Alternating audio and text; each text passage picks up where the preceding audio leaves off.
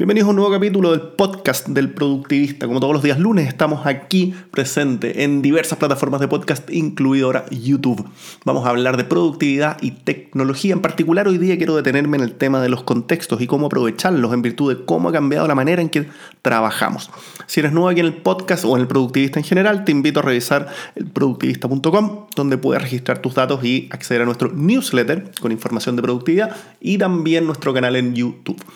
Bueno, los contextos, si tú no, sabes bien, son, eh, vienen de la mano de la metodología Getting Things Done de David Allen, o él fue quien los popularizó de alguna manera. Es un concepto bastante eh, anterior a aquello, pero significa principalmente el decidir qué cosas son esenciales al momento de hacer una tarea. Esenciales no me refiero a que son preferidas ni que son bienvenidas, sino que son esenciales. Es decir, sin aquellas cosas o sin ese contexto, yo no podría hacer dicha tarea. Por ejemplo, algo muy fácil, si tengo que hacer una llamada a alguien, esa llamada, ejecutar llamada, por ejemplo, eh, para hacer una reunión, para pedir una reunión, esa llamada necesariamente tiene que suceder en un contexto donde yo tenga un aparato que me permita hacer la llamada, un teléfono o un computador o algo, si llama por IP, qué sé yo, me tiene que permitir hacer esa llamada. Si yo no tengo dicho elemento, no puedo hacer esa llamada. Por lo tanto, ese es un contexto, el contexto calls o el contexto, contexto llamadas, vendría a ser uno relevante si es que tú trabajas en ese tipo de escenario. Hay otro contexto, por ejemplo, que puede ser oficina eh, versus casa. Hay cosas que tú eh, te vas, vas a tener que hacer y son solo posibles si estás en la casa. Eh, hacer el aseo de la pieza, imagínate. Eh, o cocinar. Esas son cosas que suceden en tu casa. Por lo tanto, cuando tú estás en tu oficina o en tu lugar de trabajo o afuera, ese tipo de tareas no deben estar disponibles para ti, ni siquiera para verlas. En cualquier administrador y gestor de proyectos y tareas no deberías ver las tareas que no cumplen con los contextos. Y la mayoría de los administradores, si no todos, eh, permiten tener estos eh, contextos. los vas a ver siempre con una arroba antes, que es como se ha eh, popularizado y generalizado el tema de los contextos. Entonces tú fácilmente vas a poder filtrar y decir, bueno, en este momento estoy en la oficina, tengo el teléfono, tengo el computador. entonces voy a filtrar todas las cosas de todas las tareas que tengo pendientes, las cosas que puedo hacer en este momento, que son, por ejemplo, llamadas. Y me siento a hacer las llamadas. ¿Qué es lo que pasa en este mundo? Eso, es como funciona y como se plantea también en el libro de Getting Things Done de David Allen. ¿Qué es lo que ha pasado? Que con el tema del, avance tecnológico, no, hoy día tenemos una disponibilidad muchísimo mayor en los grandes contextos que en su época significaban algo. Significaba tener un acceso a un teléfono, tener acceso al computador, sentarme en el computador a trabajar. Hoy día con un teléfono móvil uno tiene acceso a muchos de estos contextos de manera inmediata, constante, y, bueno, en todo momento, sin duda. Entonces, ¿qué significa? Que cualquier cosa que yo vaya a filtrar, si tengo mi teléfono móvil, puedo hacer llamadas, puedo, hacer un, puedo corregir un número en una planilla de cálculo, puedo hacer cosas que hacía en el computador, mandar mail sin duda, textos, etc. Por lo tanto, los contextos de arroba, computador, arroba, eh, llamadas, pierden muchísima relevancia, que son como los, los, grandes ejemplos que da David Allen en su minuto. Estamos hablando de un libro que tiene 10 años de antigüedad. Eh, y hoy día, ¿con qué nos topamos? Con que hay otros contextos que son mucho más relevantes para tener presente. Y eso es un poco lo que te quería comentar, cuál ha sido mi experiencia intentando recontextualizar mis tareas. En primer lugar, eh, uno de los grandes contextos que he encontrado ha sido el de las personas. Es decir, a cada tarea ponerle un contexto de una persona, arroba el nombre de la persona. Me permite que cuando estoy con una persona puedo fácilmente abrir mi gestor de tareas. En mi caso personal utilizo OmniFocus, pero puede ser cualquiera. Todos permiten, o la, si estás usando un relativamente decente, te va a permitir utilizar eh, tags, ¿cierto? Y con las etiquetas, y con eso puedes ya utilizar contextos. Cualquier aplicación que te permita poner más de una etiqueta, o más de, un, sí, más de una etiqueta a una tarea, ya te permite utilizar este concepto de contextos, porque obviamente puedes tener más de un contexto, y debes tener más de uno.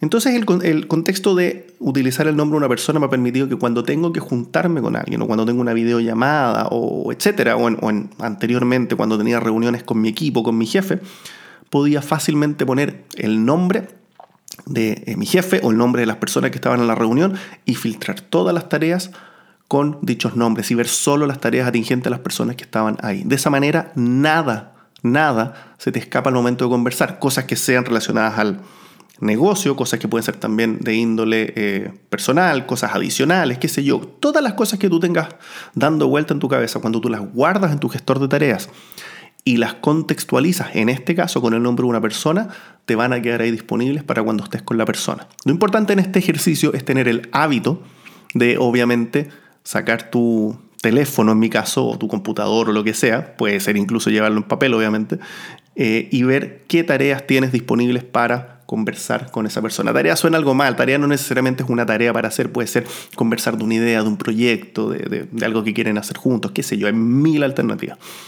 Pero ese es un contexto que yo le he estado dando más y más uso y me ha resultado bastante, bastante bien, en virtud de que ya no uso contextos de espacio físico, tengo un laptop, tengo un teléfono móvil, puedo conectarme de cualquier lugar, por lo tanto, todas mis acciones eh, tienen relación con un computador. Cada vez que ponía un contexto arroba eh, computador o laptop, intenté separarlo por computador, sistema operativo, qué sé yo, no tenía ningún sentido, ningún sentido. Así que eliminé dicho eh, contexto. Los aparatos y los espacios físicos son lo otro que también como estoy en todos lados móvil, la mayoría, si no el 90% de las cosas puedo hacerlo en cualquier lugar, por lo tanto eso tampoco determina mis contextos.